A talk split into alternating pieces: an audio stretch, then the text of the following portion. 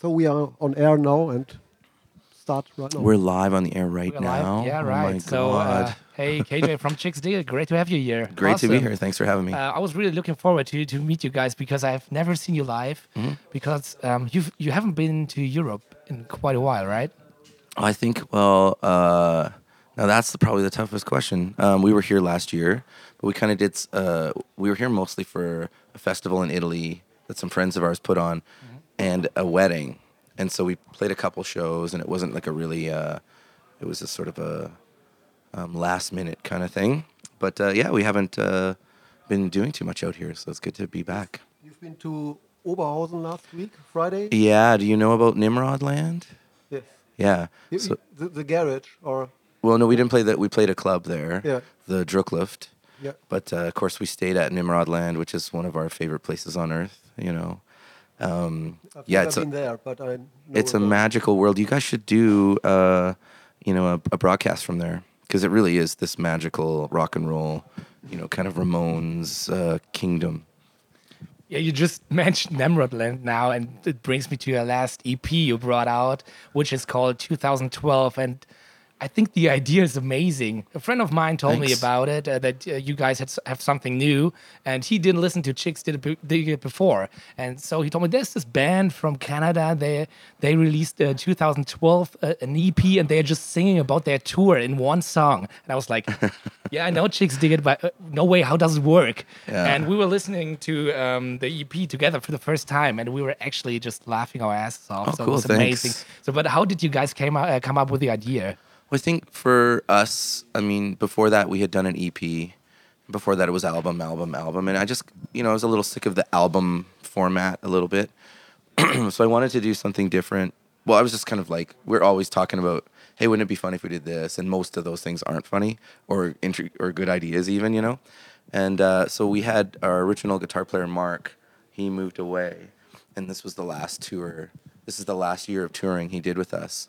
So I thought, you know, maybe we would write a song for every town that we played for our last shows together. Um, and uh, yeah, and then and then we just you know other ideas sort of sprung up. Hey let's make it longer than the decline and sort of you know have some fun with fat mike and or you know just like different things. And and then it was too long so then we, we have to cut it back. And let's try and fit it on one side of a record. It was like you know every uh just seemed like every day there was a new idea that we were kind of changing uh you know or just a direction we were going in. But we did it took us a couple years to get it down and normally we're, we're like we're not really musicians at the end of the day so we uh, have to play with a click track in the studio.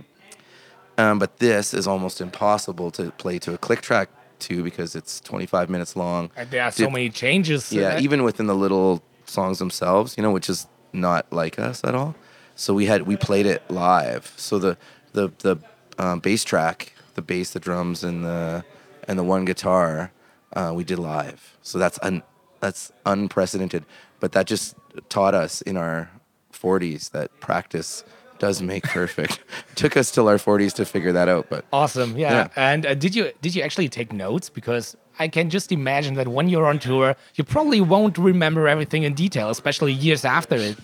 Yeah, I do take notes, and uh, you know, just sort of, uh, you know, yeah, just because I forget things and I want to remember things, and you know, my memory's not as good, you know.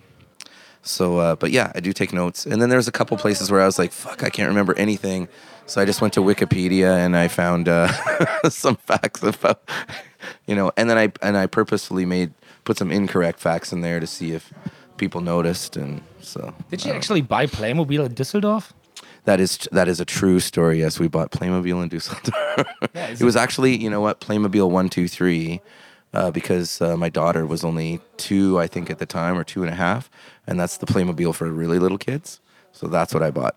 Don't you have Playmobil in Canada? We do, but uh, when you bring Playmobil back from Europe, there's like a, you know, that Playmobil is a special Playmobil. Okay, you know, because this is the, you know, the home of Playmobil. Yeah, you guys, uh, you know, I don't think you realize like the the effect Playmobil has had on the world. You know, so So this is me telling you that. awesome. Yeah, and you learned so much listening to this record. So, I There you mean, uh, you always you always dropped some some uh, random information you said. Mm-hmm.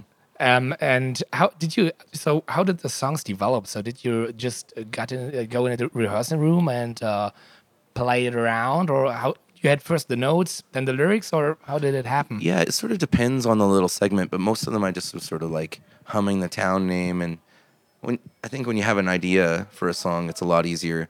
Sometimes the song just kind of writes itself, and uh, so there was a bunch of those, and then yeah, I think it was mostly like that. And then we were like, how do we string this together? How do we, you know, it was a lot, a lot of work, you know, and um, so yeah, and I like it, and I like that we didn't chop it up.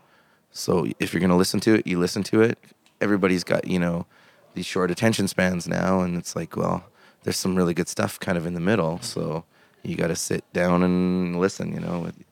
Um, so yeah, So the, I, I think it's an amazing idea. So Thank. I'm I'm looking forward. What's next? So do you have already like uh, any crazy plans you're gonna do in terms of music next, or do we have to wait like uh, another ten years? Or how? Well, I don't. I honestly don't know. I think uh, we we reserved three days in the studio for that to do the bed tracks, like the drums, and then we did it in the second take, and so we had two more days. So we recorded fourteen other songs, like just the bed tracks, and uh, so I have to go home after this trip and start finishing those. Although one of the songs we It's did on the new EP. The Fat it's on the one, the yeah. Fat Wreck one, yeah. So um, Yeah. we did manage to finish that one. That's the only one we got done in time. So Awesome, but you got new stuff, so um, that's that's good to hear. eventually, yeah. Thanks. Will, will you do it on stage tonight? Um, I don't know. I don't know. If, I don't know if we know how to play it. We'll give it a try. I mean, how many people are at the show? 3,000? Oh, yeah, that's the. 2,000? Yeah, no People problem. Went away because of the rain. Oh, okay. It rained very hardly. Oh, okay. So yeah, But maybe if there's only going to be two thousand people. If there's three thousand, we wouldn't do it. But Okay, two I will count and I will tell you. I think 2001 or something. Oh well, then that's too many. I kill one. So now we come to the crazy part of this interview. You, Stefan, you're gonna explain. it. Mm. Okay, here we go. yes, um, I'm doing a project about the Ramones. Great. Have you ever heard of this band? No, tell me about this band, the Ramones. It's uh, not difficult. Um, I've got 30 lyrics of the Ramones, and I would like you to read one of it.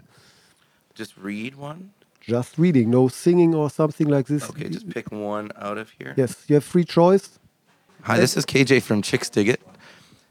And I'm going to read some Ramones lyrics for you, or do I just. Now I want to be a good boy. I don't want to be bad. Now I want to run away from home. Now I want to be on my own. I just want to be a good boy. I don't want to be bad. Now I run want to run away from home. Now I want to be sad alone. Now I want to be a good boy.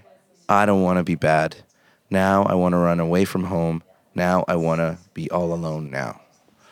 Now I want to be a good boy. I don't want to be bad.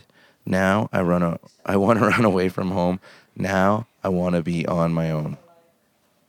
That's a tough one because there's a lot I want to want to. Yeah. You did a good job. Thanks a lot. Oh, thanks very much. Yeah. All right. I was just reading, so